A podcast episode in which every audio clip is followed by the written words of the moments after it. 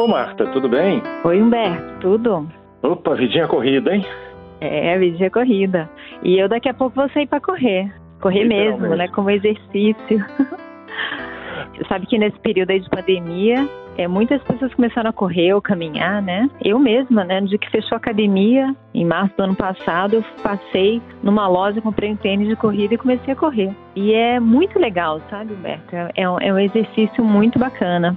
Pois é, e, e, também tem uma série de ganhos físicos, né, que já se levantou sobre isso, mas claro, tem que haver uma, é. um acompanhamento de alguém claro. que indique os exercícios, porque se a pessoa é, sai é. a intensidade, correndo, né, se você é, é, o joelho, né, intensidade, tem que ter uma orientação.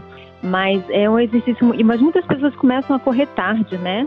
Tem pessoas que vão começar a correr já na terceira idade. Claro, devagar, começa caminhando, né, com orientação, mas é um esporte que não tem assim uma data para começar, né? E eu acho bacana da corrida é que ela desenvolve muitas atitudes, sabe, que a gente acaba levando para a vida.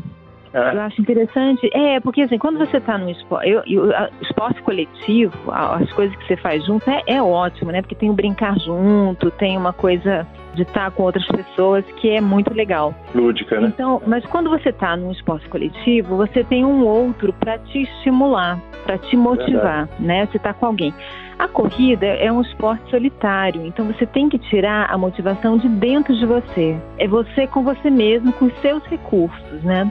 Então a corrida, eu acho que ela desenvolve muito esse empoderamento da determinação, de estar com si mesmo, de estar sozinho, de administrar é, o próprio desânimo, de administrar é, a sua meta, né? Então, assim, muitas vezes quando a gente começa a correr, o iníciozinho da corrida dá aquela preguiça, né? Aquela resistência. Aí você fala, não, mas vai, né? E aí você vai pegando ritmo, aí vai, vai aí tem um momento que fica muito prazeroso e depois de correr é muito bom. E às vezes também assim, você já quer parar, porque aí você fala, não, mas eu tô bem, eu ainda posso continuar. E consegue mesmo, e, e sem forçar demais, né? Eu acho que a corrida tem muito esse, essa é, correr dá um sentido assim de empoderamento da determinação, de você estar tá com você mesmo, de você fazer, sem precisar do outro para te estimular, sabe? Não, e às vezes o outro assim. nem estimula, né? Na é verdade. assim, por exemplo. Você, é, porque o outro, quando o outro, se você tem uma coisa que é ah. coletiva, se outra pessoa falha, você falha junto, né? Porque você precisa dela.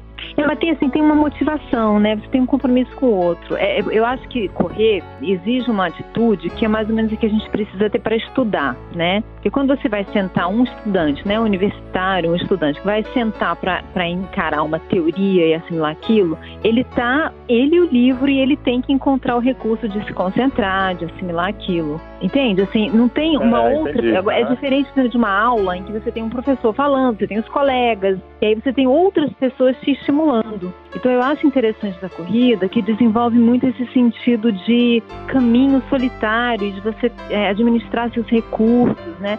Tanto que as pessoas, os corredores, né, os maratonistas, os corredores, geralmente são pessoas muito disciplinadas, porque a corrida exige que você se administre, entendeu? Então assim, eu, eu senti é, nessa pandemia que eu comecei a correr, não só o benefício enorme que é, porque é uma coisa é um antidepressivo, dá um bem-estar depois, né? E é um exercício possível de fazer, né? Quando a gente está é, com, com o distanciamento.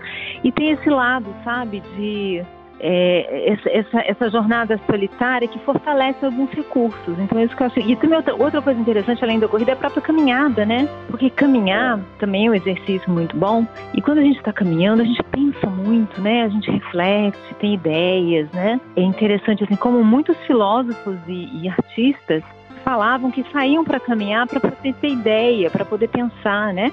Até Nietzsche, né, disse que as boas ideias só surgem caminhando, né? É. Essa coisa da caminhada para filosofar, né? Os filósofos Mas, gregos já tinham essa coisa da é. caminhada para pensar junto com o seu discípulo, né, com o seu aluno. Então eu acho que tem essa a, a, caminhada, assim como a corrida, ela favorece esse mundo interno, sabe? Da gente com a gente mesmo, da, da solidão boa. Não, eu, eu não sei porquê, Marta, mas eu acho que você, quando estava falando, me lembrou o seguinte: às vezes correr revela um pouco da pessoa também. Por exemplo, tem gente que uhum. prefere correr em circuito, ou seja, uhum. uma área fechadinha ali.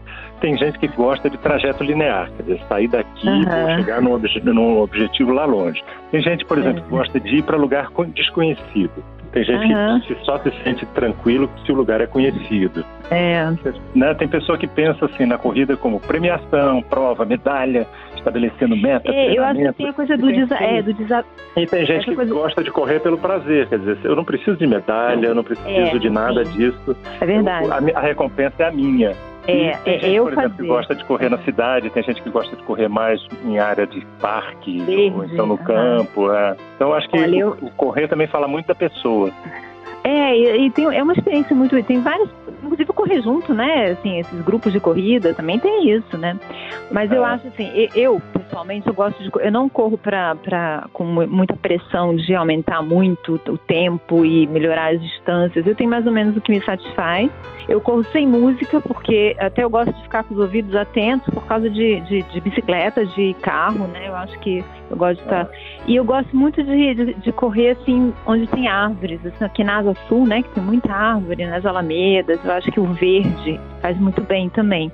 Mas eu entendo o que você está falando. Inclusive, tem um dado muito interessante, é uma, uma estatística mesmo, né? Que tem um contingente muito grande, muito expressivo de pessoas que se que se inscrevem para fazer maratona quando elas estão no último ano de uma década, né? Vamos dizer assim, 29, 39, 49, 59 de alguma forma, essa passagem de década, te, existe um significado na maratona, né? O próprio Drauzio Varela, que escreveu um livro sobre correr, ele fala que começou a correr com 49 anos, né? Porque ele queria completar os 50 numa maratona. É interessante isso, né? Tem, é, tem essa... Datada, é, né?